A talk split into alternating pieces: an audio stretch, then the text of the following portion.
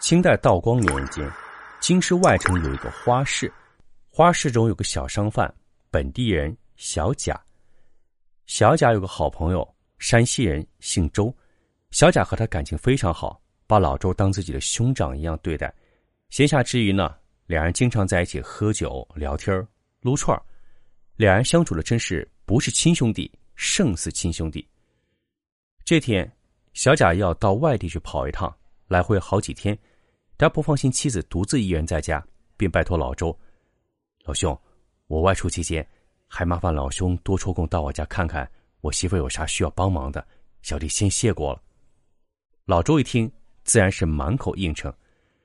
正所谓受人之托，忠人之事，老周便经常去贾家探望，顺便帮小贾媳妇挑点水、劈个柴什么的，甚是热诚。但老周不知道，危险将至。小贾的媳妇长得非常漂亮，是远近闻名的一枝花。当地一些小混混、街溜子早对她的美色垂涎三尺，而正因为如此，小贾才在外出之前特意要拜托老周帮忙照顾一下。果然，小贾刚走没几天，便有一个小混混趁机上门来找事撩拨了。小贾的媳妇呢，严守妇道，横眉冷对，没给小混混任何好脸色。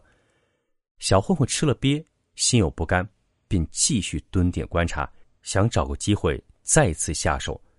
如此观察了一阵子，他终于发现了端倪。这老周定期会到贾家去，看来这一男一女必有奸情。于是他准备抓二人一个现行，以此为要挟，先讹诈老周一大笔钱，再逼小贾媳妇儿乖乖就范。果然，这天下午。按照惯例，老周又来了。小混混窃喜不已，拎了一把刀守在贾家门口。可左等右等，一直等到黄昏，老周依然没出来。小混混便决定啊，先去吃个饭，吃饱了继续蹲守。到了晚上，花市附近的人家多闭门熄灯，进入了梦乡。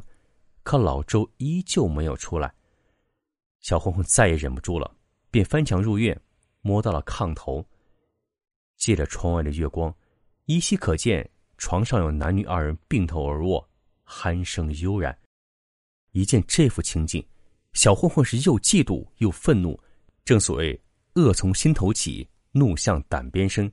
他伸手挥刀一顿猛砍，可怜这二人正在梦乡中神游，脑袋却无辜的搬了家。然后，小混混翻墙而出。随手把两颗人头丢到了街边一口井里，便逃之夭夭。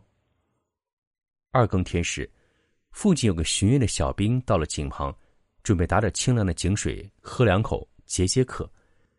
这个小兵费力巴拉的拽上满满一桶井水，正要弯腰低头喝水，忽然看见桶里两个大脑袋瓜子，立刻吓傻了。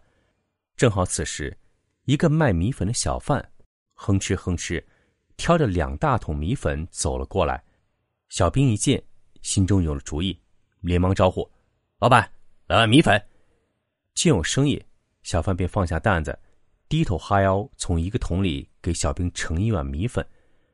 小兵便趁着小贩不注意，把两颗人头扔进了另一个米粉桶里。小贩自然不知，还蒙在鼓里，卖完米粉，挑着担子便往内城而去。拂晓前，小贩进了内城市场，正打算喝碗米粉暖暖身子，谁知他用勺子一捞，一颗人头从桶里飘了上来，再捞又是一颗，他立刻吓得魂飞魄散。难道是见鬼了？这好端端的米粉桶里哪来两颗人头脑瓜子？小贩怕浑身是嘴，也甭想说清楚。于是他见晨光不明，瞅瞅四下无人，快速捞出两颗人头。把头发打了个结，随手挂在旁边一家店铺的门环上，然后一溜烟儿逃走了。不久，这家店铺开门营业，一个小学徒噔噔噔跑去开门，门一动，砰的一声闷响传来，便看到两颗人头落地，他吓傻了，赶紧跑去告诉店主。店主见状急忙制止：“闭嘴，别瞎吵吵，你还真想让人知道吗？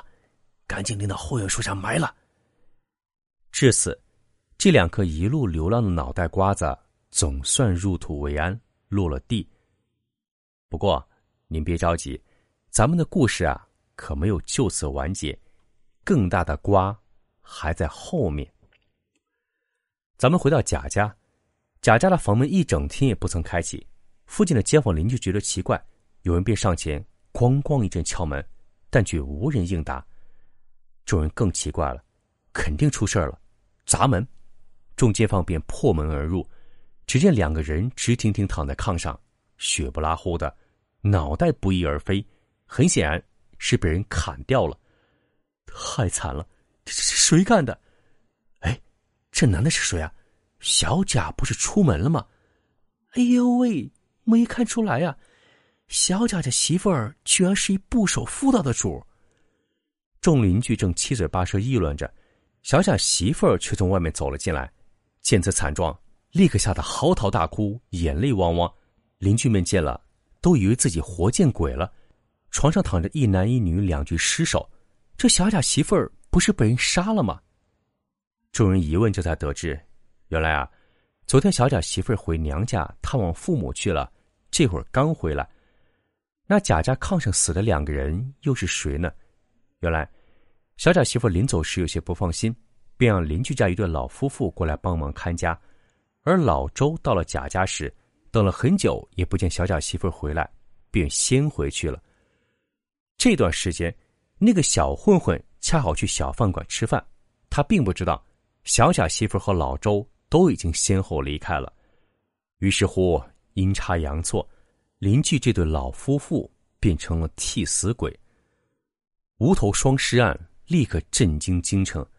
官府怀疑此案和奸情有关，便抓捕了小贾媳妇儿，并按照街坊邻居提供的线索，把老周一并抓来。一番严刑审问，周贾二人都连呼冤枉，而且没有确凿证据，官府一时也无法定案。好在当时这位知府大人明察秋毫，他发现小贾媳妇儿色美而面善，而老周更是厚道木讷，都不像是道德败坏之人。知府思索良久，这邻居家老两口被杀死在贾家，必然与这位年轻漂亮的小娘子有关系。于是，经过一番仔细盘查，那个小混混被带上了公堂。刚一上公堂，他都心惊胆颤，突突突，言语更是无状，明显是做贼心虚。这就好办了，噼里啪啦一顿板子下去，小混混当场招认昨晚误杀老夫妇的罪行。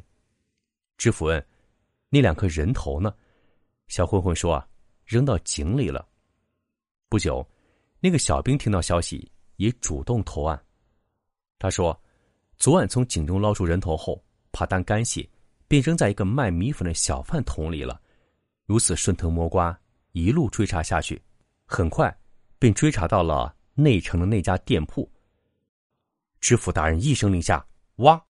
众衙役三下五除二。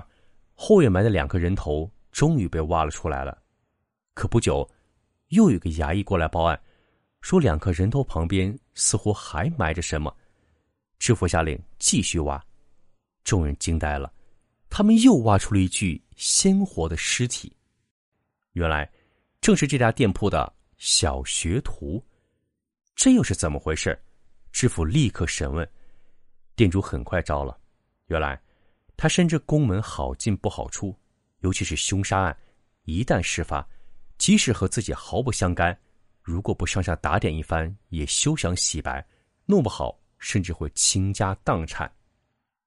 当时有句老话：“衙门口朝南开，有理没钱莫进来。”然而，这个小学徒性格多嘴多舌，如果把此事宣扬出去，那麻烦可就大了。那该怎么办呢？店主心一横，让他永远闭嘴。于是，一不做二不休，小孩就被埋在了后院。这一切原本天衣无缝，可谁曾想，昨夜一场大雨把院里的泥土冲走了不少，这才让前来发掘人头的官差发现了端倪。各位，如此结局实在让人目瞪口呆。正所谓。